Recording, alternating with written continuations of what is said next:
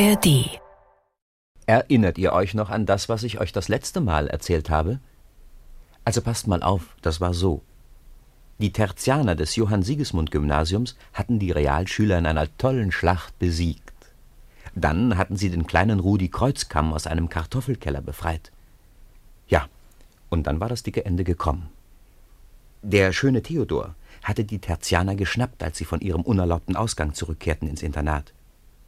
Die Jungen wurden zu Justus, ihrem Hauslehrer, gebracht, und Justus verhörte sie nach Strich und Faden. Aber als er dann alles erfahren hatte, die Sache mit dem Zweikampf und der Schneeballschlacht und der Befreiung Rudis, da lächelte er und lud die Jungen, statt sie zu bestrafen, zu Kaffee und Kuchen ein. Außerdem erzählte er den Jungen eine Geschichte, die im Johann Sigismund Gymnasium viele Jahre vorher geschehen war. Es war die Geschichte zweier Buben, die als Freunde füreinander durch dick und dünn gegangen waren und die sich später als Erwachsene leider aus den Augen verloren hatten. Einer der Buben, so erfuhren die gespannt lauschenden Tertianer, war der Justus selber gewesen. Wer der andere Freund war, das wussten sie nicht. Nur Johnny, der Dichter, vermutete stark, dass es sich bei dem anderen um ihren alten Freund, den Nichtraucher, handle. Er schmiedete deshalb mit Martin ein Komplott. Es war am Abend desselben Tages, an dem Justus den Buben die Geschichte erzählt hatte. Die Jungen saßen in ihren Arbeitszimmern, und Martin legte jene Liste an, in der er die verbrannten Diktatzensuren eintragen wollte. Als er Matthias, den starken Mann, nach seinen Zensuren fragte, konnte der sich nicht besinnen. Er schlug schließlich vor, dass Martin bei ihm für jedes Diktat eine Vier hinschreiben solle. Da käme er immer noch ganz gut dabei weg. Martin lachte und ging dann zu den anderen Tertianern um ihre Zensuren in die Liste einzutragen. Zum Schluss ging er zu Jonathan Trotz, zu Johnny. Dessen Stubenältester war ein netter Kerl, und Martin erzählte ihm, dass er mit Johnny eine Weihnachtsüberraschung besprechen wolle. Und dann flüsterten Johnny und Martin miteinander. Hoffentlich irren wir uns nicht, Johnny, sonst wird es eine grässliche Geschichte. Wieso? Stell dir vor, wenn wir den Nichtraucher mit dem Justus zusammenbringen, und sie erklären plötzlich, dass sie einen überhaupt nicht kennen. Ausgeschlossen, Martin.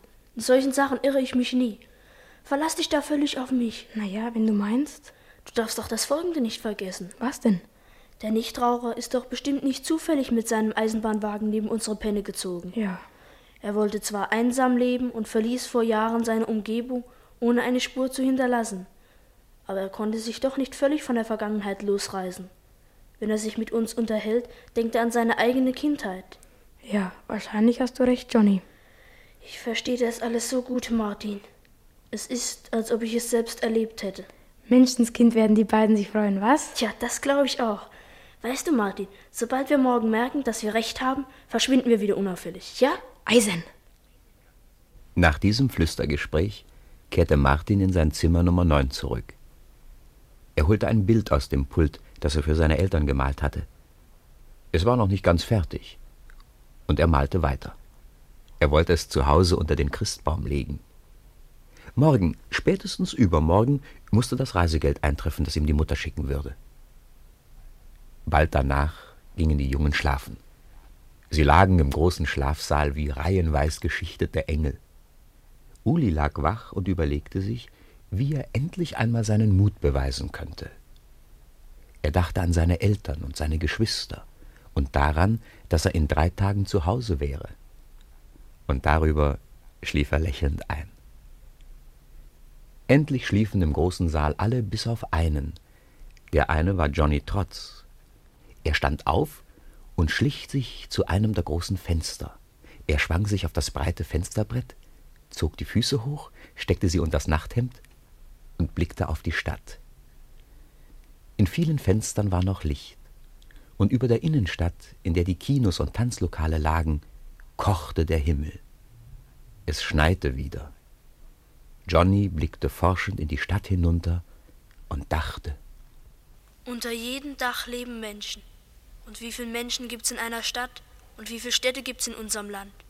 Und wie viele Länder gibt's auf unserem Planeten? Und wie viele Sterne gibt's in der Welt?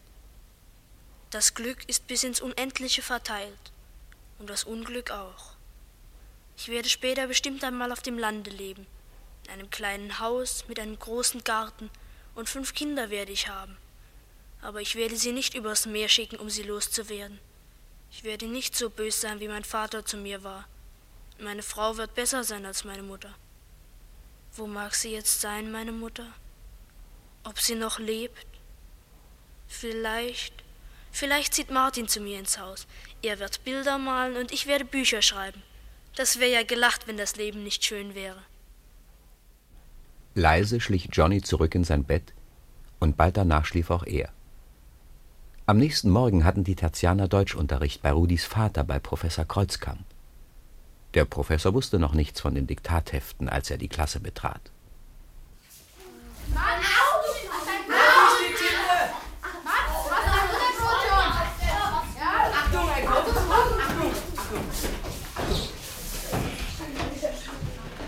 Guten Morgen, Herrschaften. Morgen, Herr Professor. Nehmt Platz. Na, gibt's Neuigkeiten, Martin? Jawohl, Herr Professor. Was ist? Die Realschüler haben gestern Nachmittag unsere Diktathefte verbrannt. Hm.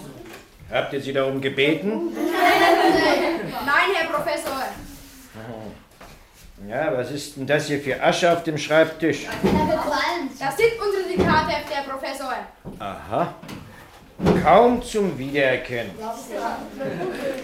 Wem wurden gestern Mittag diese Hefte anvertraut? Mir. Ah, dem Rudi Kreuzkamp. Hm. Konntest du sie nicht besser verteidigen? Leider nicht.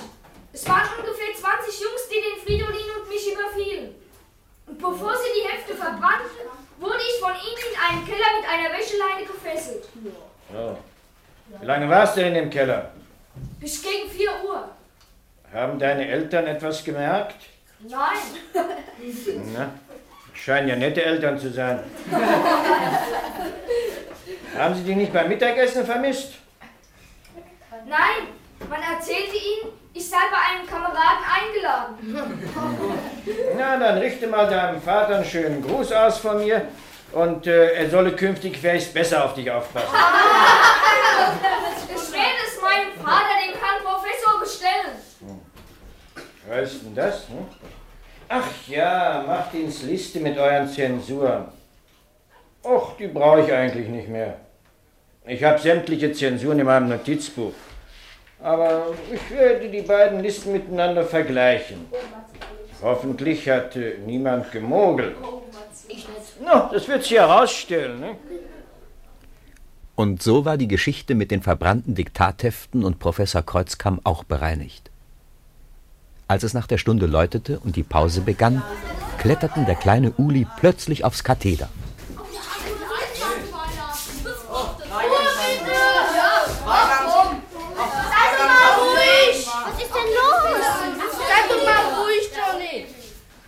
Ich möchte euch mitteilen, dass ich das nicht mehr aushalte. Was denn? Ich werde noch ganz krank davon. Wovon denn, Uli? Ihr denkt alle, ich bin ein Feigling. Ach, Uli. Nun, das werdet ihr sehen. Ich fordere euch alle auf, um 3 Uhr auf den Turnplatz zu kommen. Was soll denn das heißen, Kleine? Was sollen wir denn dort? Das werdet ihr sehen. Da bin ich aber neugierig. Wir müssen mal auf Chipchen nehmen, was? Die Jungen in der Klasse wussten nicht, was sie davon halten sollten. Auf jeden Fall nahmen sie sich vor, um drei Uhr auf dem Turnplatz zu sein. Aber dann ging der Unterricht weiter, und manche vergaßen die geheimnisvolle Ankündigung Ulis oder dachten nicht mehr daran. Nach dem Essen, als der Speisesaal sich fast geleert hatte, gingen Martin und Johnny zu Justus, der sich gerade eine Zigarette anzündete. Herr Doktor.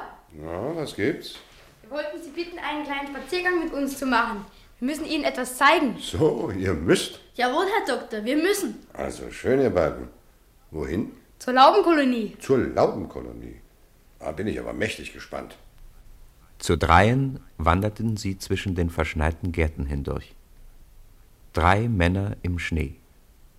Was für einen Beruf hatte eigentlich Ihr Freund, von dem Sie uns gestern erzählt hatten? Er war Arzt. Deshalb wird es ihm wohl auch so zu Herzen gegangen sein, dass er seiner Frau und dem Kind nicht helfen konnte. Ach so. Er war sogar ein sehr tüchtiger Arzt. Aber gegen das Schicksal hilft manchmal kein Studium. Konnte er eigentlich Klavier spielen? Ja, der spielte sogar ausgezeichnet. Aber wie kommst du denn darauf? Ach, bloß so. Halt, wir sind da. Ach, Donnerwetter, da wohnt ja einer in einem richtigen Eisenbahnwaggon. Tja, Einen Moment, ich klopf mal.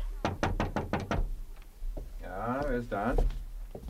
Ich bin's, Martin. Können Sie einen Augenblick herauskommen? Ja, natürlich. Ah, Tag Martin, was gibt's denn? Ja, aber. Ja, aber das ist doch. Robert! Wer ist denn das? Sie kennen mich? Na klar kenne ich dich. Ist denn das die Möglichkeit? Bist du's oder? Ja, Robert.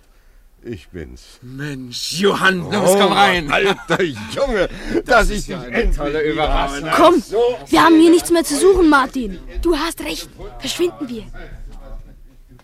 Und Johnny und Martin rannten zur Schule zurück. An dem Zaun, der zum Gymnasium gehörte, blieben sie aufatmend stehen. Sie sprachen kein Wort.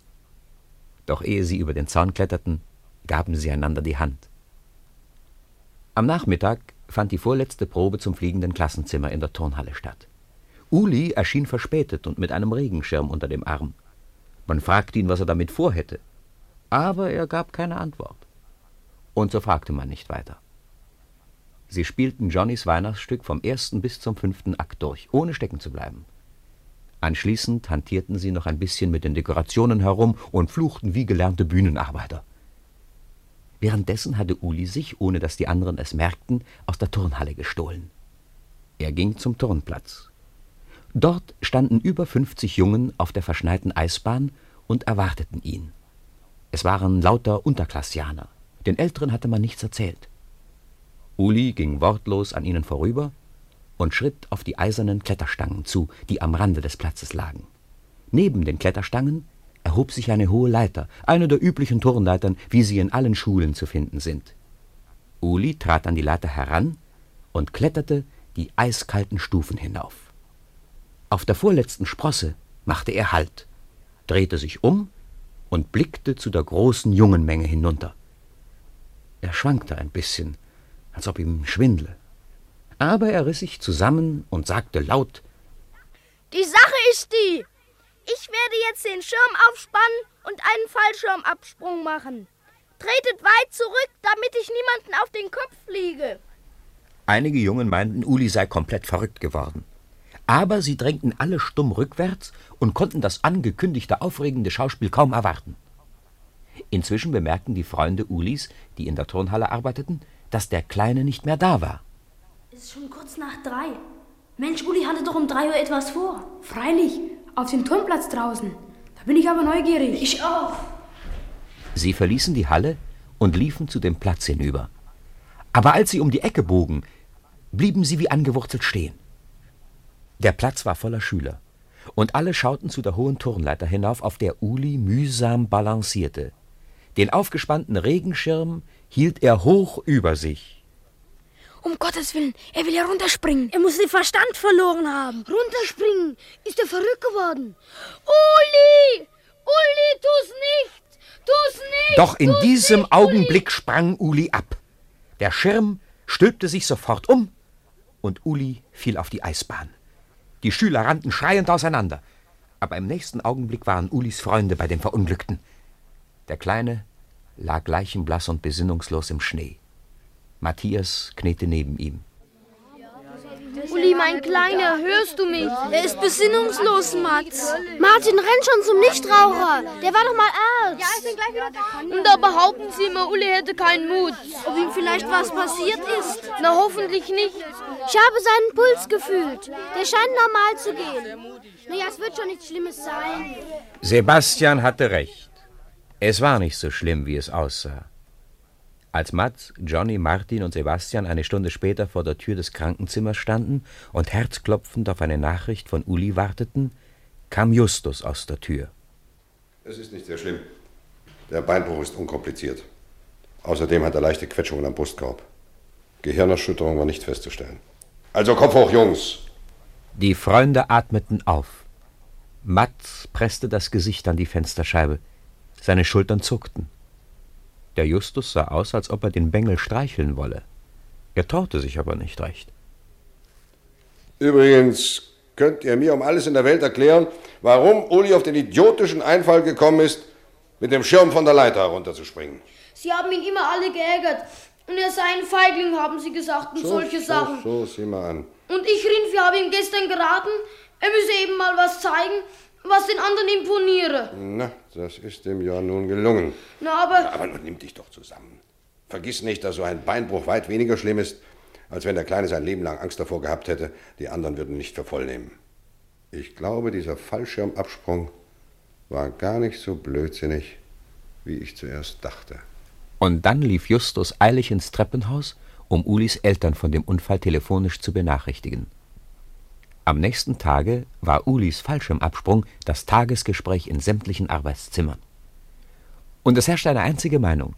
Der Kleine sei ein Mordskerl und niemand habe geahnt, dass er eines Tages eine solche Tollkühnheit machen würde.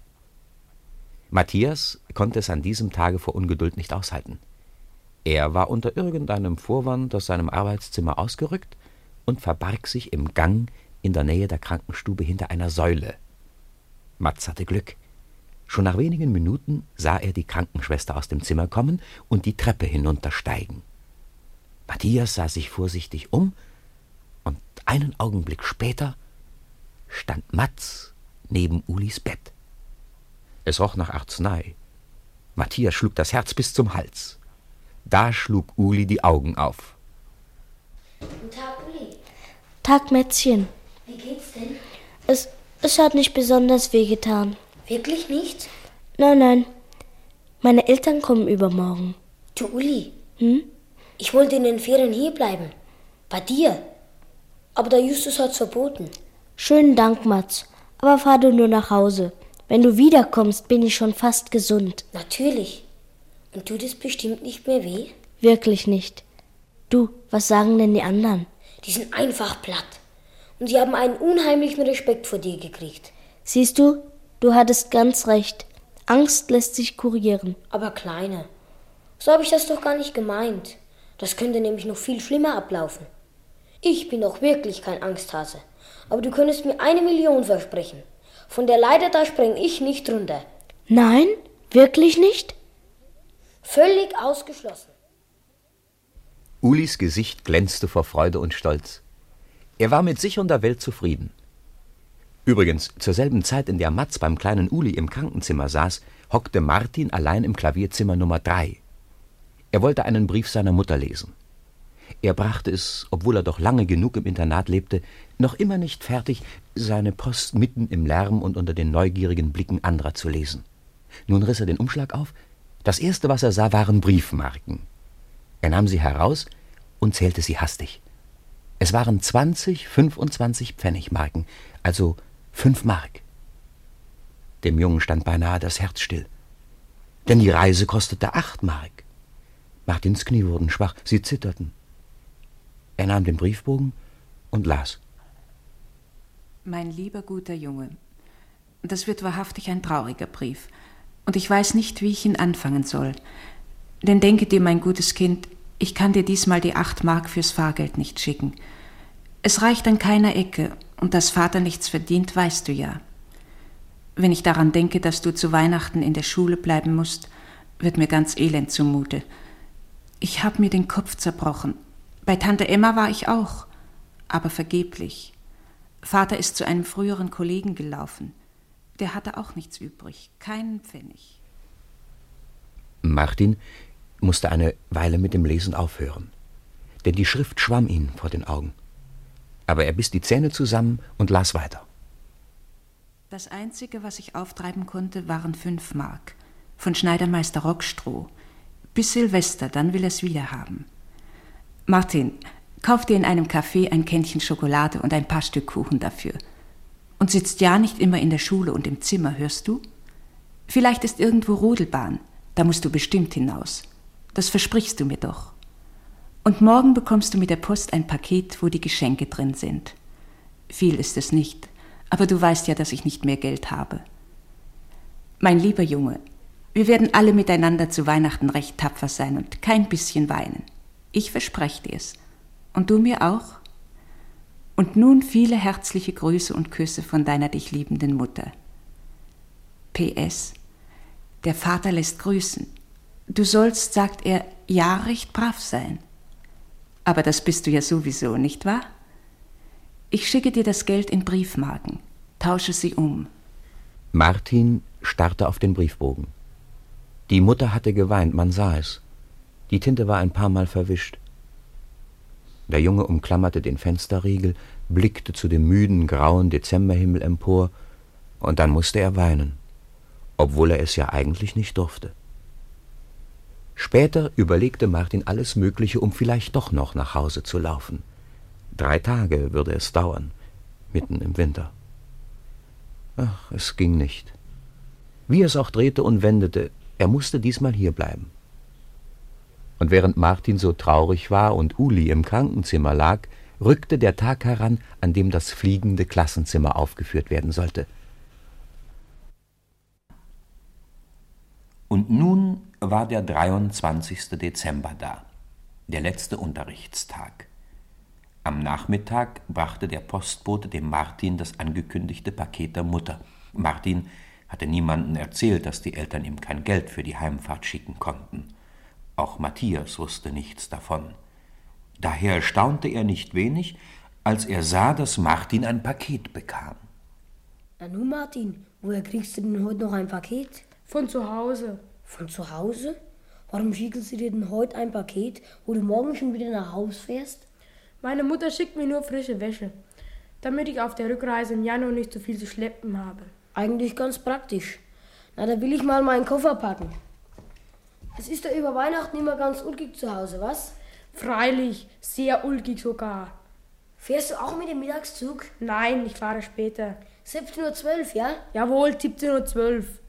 Mensch, fahr doch auch mit dem Mittagszug. Nein. Mindestens 50 Jungen fahren mittags in unsere Richtung. Da besetzen wir einen ganzen Wagen und machen Krach. Das wird pfundig. Ja? Kommst du mit? Martin hielt das Gerede vom Heimfahren nicht mehr aus. Nein! Dann schlug er die Schranktür zu und rannte aus dem Zimmer. Matt sah ihm nach, schüttelte den Kopf und meinte, Den hat der Affe gebissen. Nach dem Essen fand eine Generalprobe des fliegenden Klassenzimmers in Kostümen statt. Sie klappte ganz gut. Als die Jungen sich dann wieder umgezogen hatten, legten sie Kostüme, Zöpfe und Bärte in den Schrank, gingen ins Schulhaus und stiegen zum Krankenzimmer hinauf. Man hatte ihnen erlaubt, Uli zu besuchen.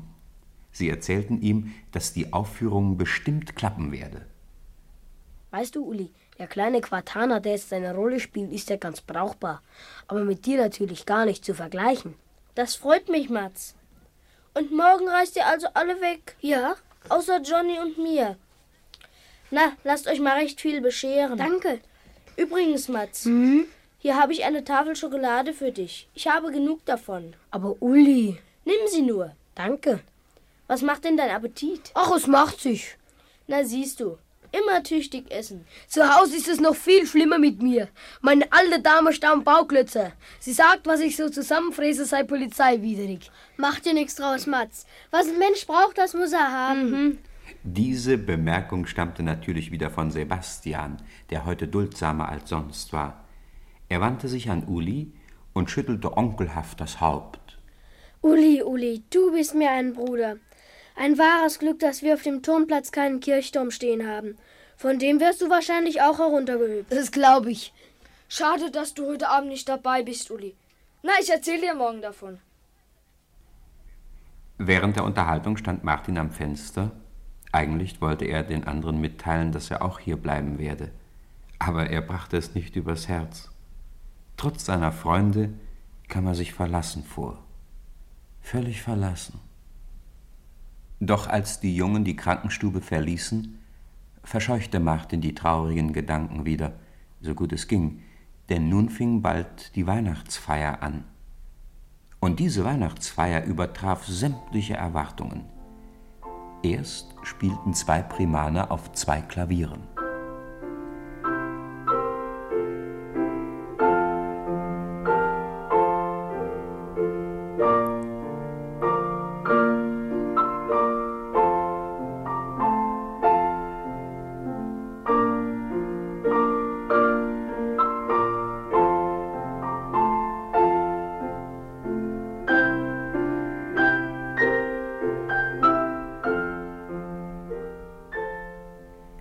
Nach der musikalischen Einleitung kam der Höhepunkt des Abends.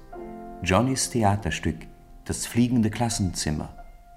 Dieses Stück war gewissermaßen eine fast prophetische Leistung. Es beschrieb den Schulbetrieb der Zukunft. Ein Studienrat, den Sebastian mit Hilfe eines naturgetreuen Bartes darstellte, fuhr samt seiner Klasse im Flugzeug los, um den Erdkundeunterricht jeweils an Ort und Stelle abzuhalten. Im ersten Akt flog die Klasse also los.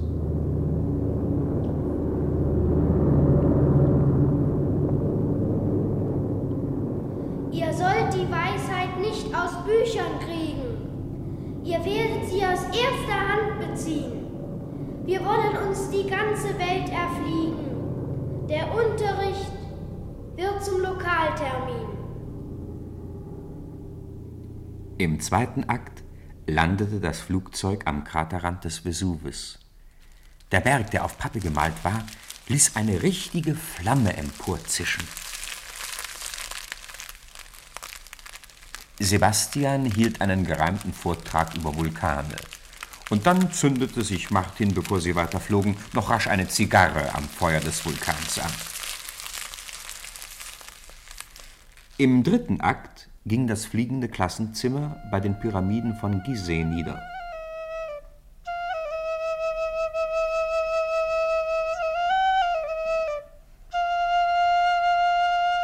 Johnny kam mumienbleich bemalt als Ramses II.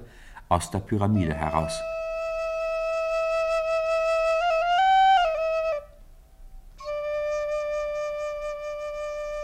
Ramses war fürchterlich aufgebracht, als er sah, dass die Welt noch immer existiert. Ging denn die Welt vor langer Zeit nicht unter, wie mir mein Sternendeuter prophezeit? Sie ist, verehrter Ramses, noch sehr munter und bleibt's noch eine kleine Ewigkeit. Der alte König war sehr erbost darüber, dass die Welt noch nicht untergegangen war. Und als ein kleines Mädchen, das von dem Quartaner in Mädchenkleidern dargestellt wurde, gar zu lachen anfing, da war Ramses II. so wütend, dass er ein geheimnisvolles Zeichen machte.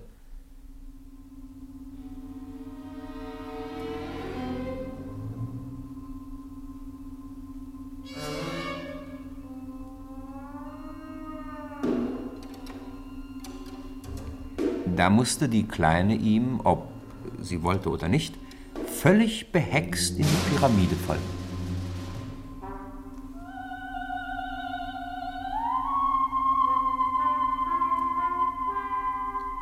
Die Zurückbleibenden mussten erst schrecklich traurig darüber sein, sich dann aber doch losreißen und weiterfliegen.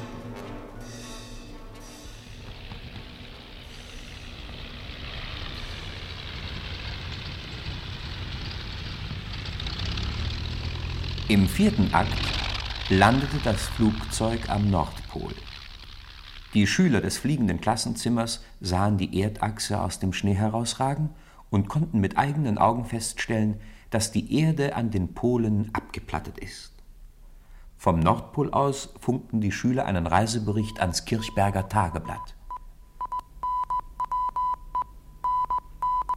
Im fünften Akt kam das fliegende Klassenzimmer dann weil das Höhenruder versagte, in den Himmel. Und zwar direkt zu Petrus, mit dem sie sich sehr tiefsinnig unterhielten. Dann fragte der Studienrat, ob Petrus ihnen nicht das kleine Mädchen wieder beschaffen könnte, das Ramses II. in die Pyramide entführt habe. Petrus nickte bedächtig, besann sich eine Weile und murmelte dann einen Zauberspruch. Das Vergangene ist geblieben, und der Weg behält die Schritte, das Zerrissene bleibt geschrieben. Komm und tritt in unsere Mitte.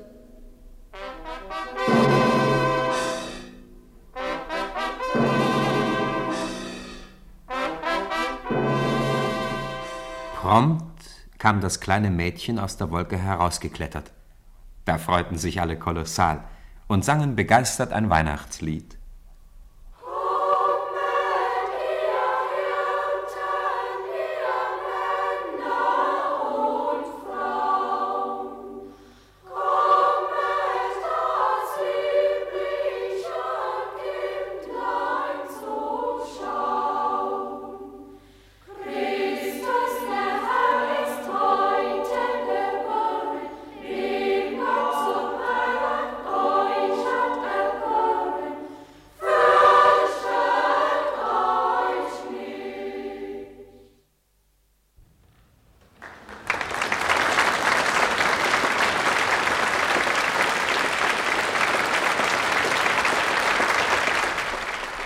Aufführung hatte einen tollen Erfolg. Johnny, der Dichter, musste sich immer wieder verbeugen. Dann aber erhob sich Dr. Böck. Dr. Böck, der Justus, ging in die Saalmitte.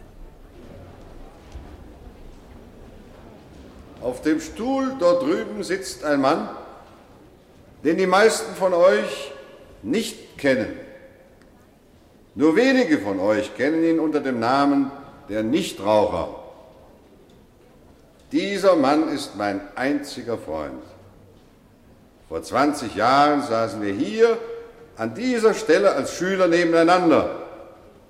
Diesen Freund habe ich nun vor einer Reihe von Jahren aus den Augen verloren. Zwei Jungen aus eurer Mitte führten uns gestern wieder zusammen. In meinem ganzen Leben habe ich nichts Schöneres zu Weihnachten bekommen.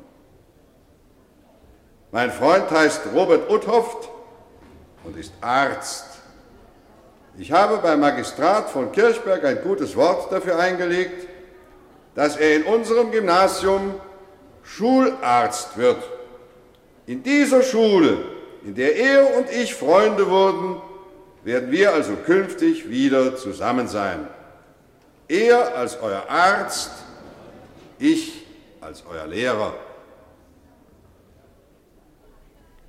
Der Nichtraucher stand auf, ging zum Justus hinüber und wollte ein paar passende Worte sagen. Er drückte aber seinem Freunde nur die Hand. Mehr brachte er nicht zustande. Und so endete die Schulfeier. Und so begannen die Ferien.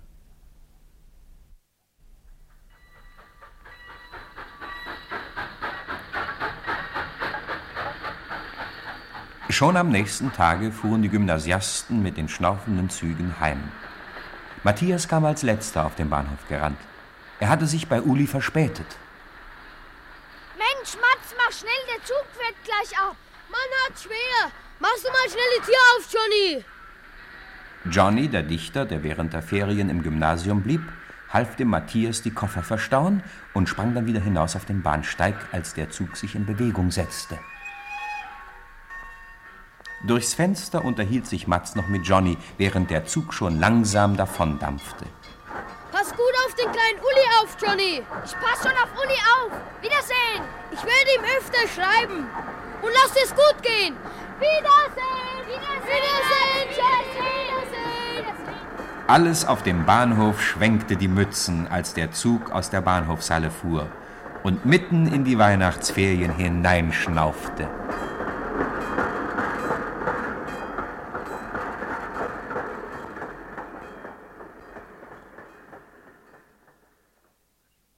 Das Schulhaus des Johann-Sigismund-Gymnasiums war zur selben Zeit wie ausgestorben.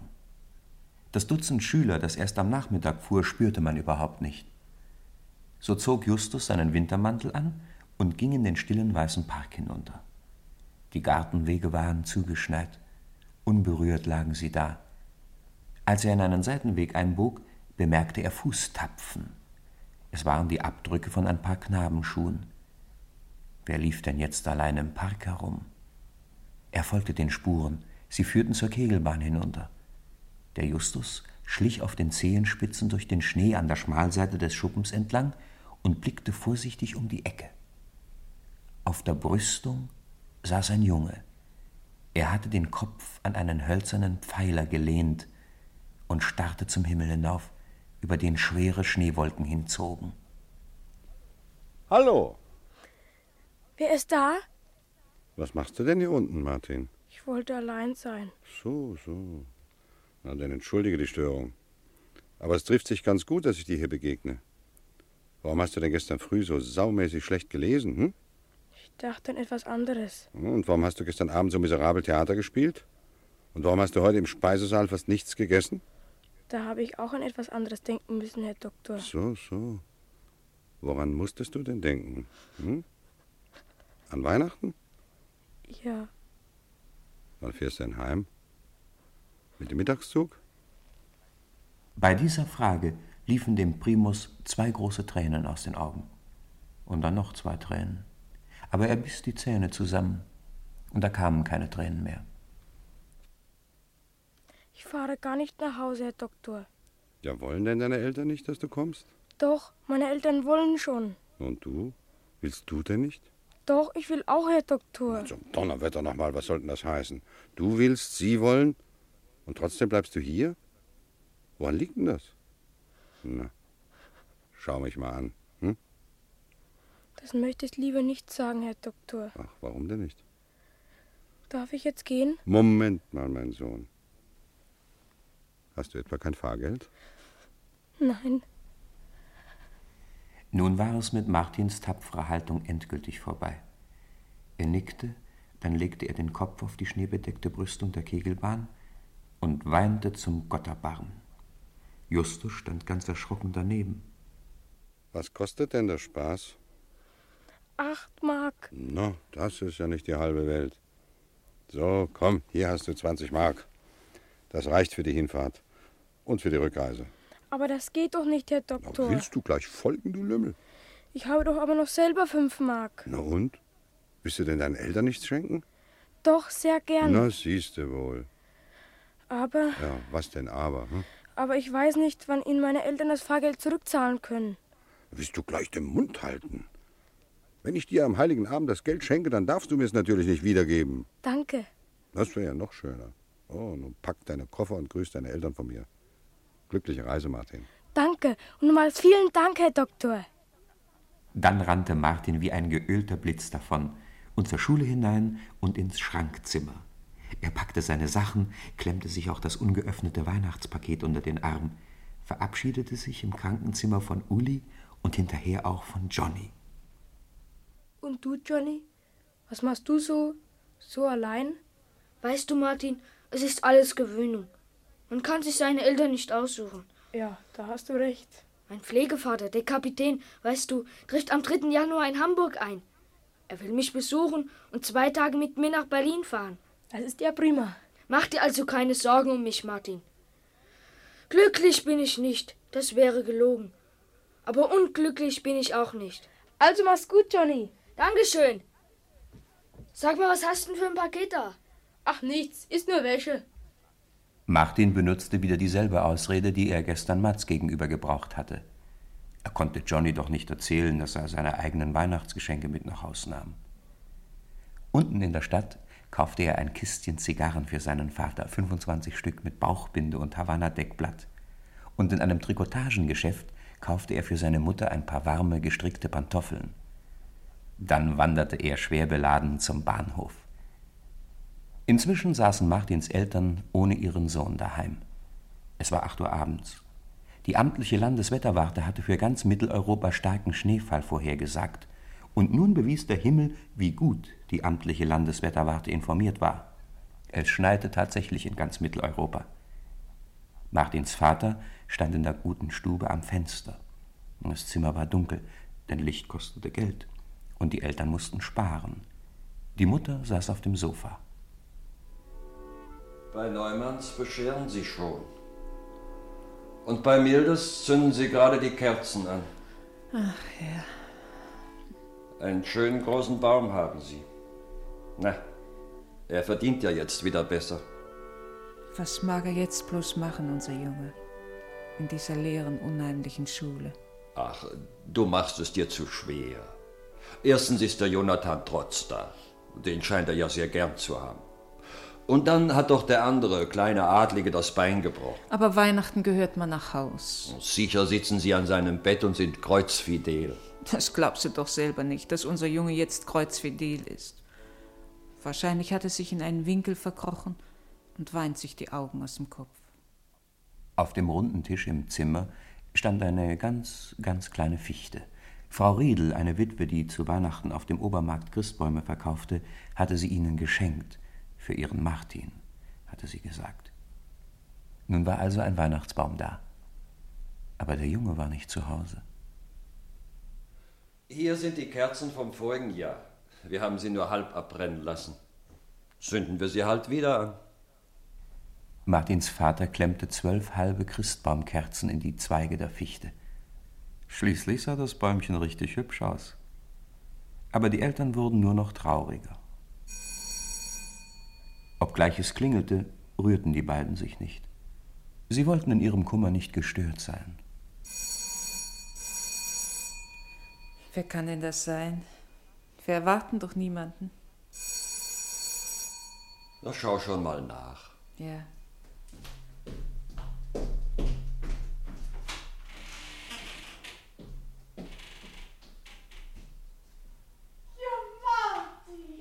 Martin, wieso? Sollte der Junge etwa doch gekommen sein? Der Vater rannte in den Flur hinaus und traute seinen Augen nicht.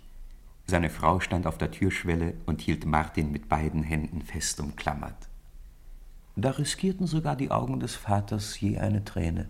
Er wischte sie heimlich fort, hob den Koffer auf, der achtlos am Boden lag, und fragte: Junge, um alles in der Welt, wie kommst du denn hierher? Wie hast du denn das bloß gemacht, Martin? Ja, das war so. Der Dr. Böck, unser Hauslehrer, hat gemerkt, dass mit mir was nicht in Ordnung war. So. Ich habe mich wirklich zusammengenommen, aber da war es schon zu spät. Da hat er es schon längst gemerkt. Na, gehabt. was hat er denn da gemacht? Dann habe ich ihm erzählen müssen, wie es ist mit dem Geld. Und da hat er mir 20 Mark gegeben. Nein. An der Kegelbahn unten im Park. Er hat es mir richtig geschenkt. Und ich soll euch vielmals grüßen von ihm. Das ist aber wirklich ein guter Lehrer. Und ich habe noch ein paar Geschenke kaufen können für euch. Dann gab Martin dem Vater die Zigarren mit der Bauchbinde und dem Havanna-Deckblatt, und der Mutter überreichte er die gestrickten Pantoffeln. Sie freuten sich beide kolossal. Na, und wie haben dir denn unsere Geschenke gefallen? Ich habe sie noch gar nicht aufgepackt. Und nun öffnete er das Paket. Er fand großartige Sachen drin. Ein neues Nachthemd, das ihm die Mutter selbst geschneidert hatte, zwei Paar wollene Strümpfe, ein Paket Lebkuchen mit Schokoladenguss, ein spannendes Buch über die Südsee, einen Zeichenblock und das war das Schönste, einen Karton bester Buntstifte. Es war genau genommen ein heiliger Abend, wie er sich schöner gar nicht ausdenken lässt. Die Kerzen auf dem winzigen Christbaum brannten, die Mutter kochte Kaffee, der Vater rauchte eine Weihnachtszigarre. Dann aßen sie Lebkuchen und fühlten sich glücklicher als alle lebendigen und toten Milliardäre zusammengenommen. Später machten sie einen Spaziergang durch die Stadt. Der Himmel glitzerte wie ein unendliches Juweliergeschäft. Und einmal, als Martin zum Himmel aufsah, löste sich eine Sternschnuppe aus dem Dunkel der Nacht und glitt schweigend über den Himmel hinab zum Horizont. Da dachte Martin, dass er sich jetzt etwas wünschen könnte. Während er den Flug der Sternschnuppe mit den Augen verfolgte, dachte er, So wünsche ich meiner Mutter und meinem Vater, dem Justus und dem Nichtraucher, Johnny und Mats und Uli und auch Sebastian, dass sie recht, recht viel Glück im Leben haben mögen. Und mir wünsche ich es auch. Das war nun zwar ein ziemlich langer Wunsch, aber er hatte trotzdem berechtigte Aussicht auf Erfüllung, denn Martin hatte, während die Sternschnuppe fiel, kein Wort gesprochen. Und das ist ja bekanntlich die Hauptsache dabei. Mehr Hörspiele in großer Vielfalt sind jederzeit in der App der ARD Audiothek zu finden.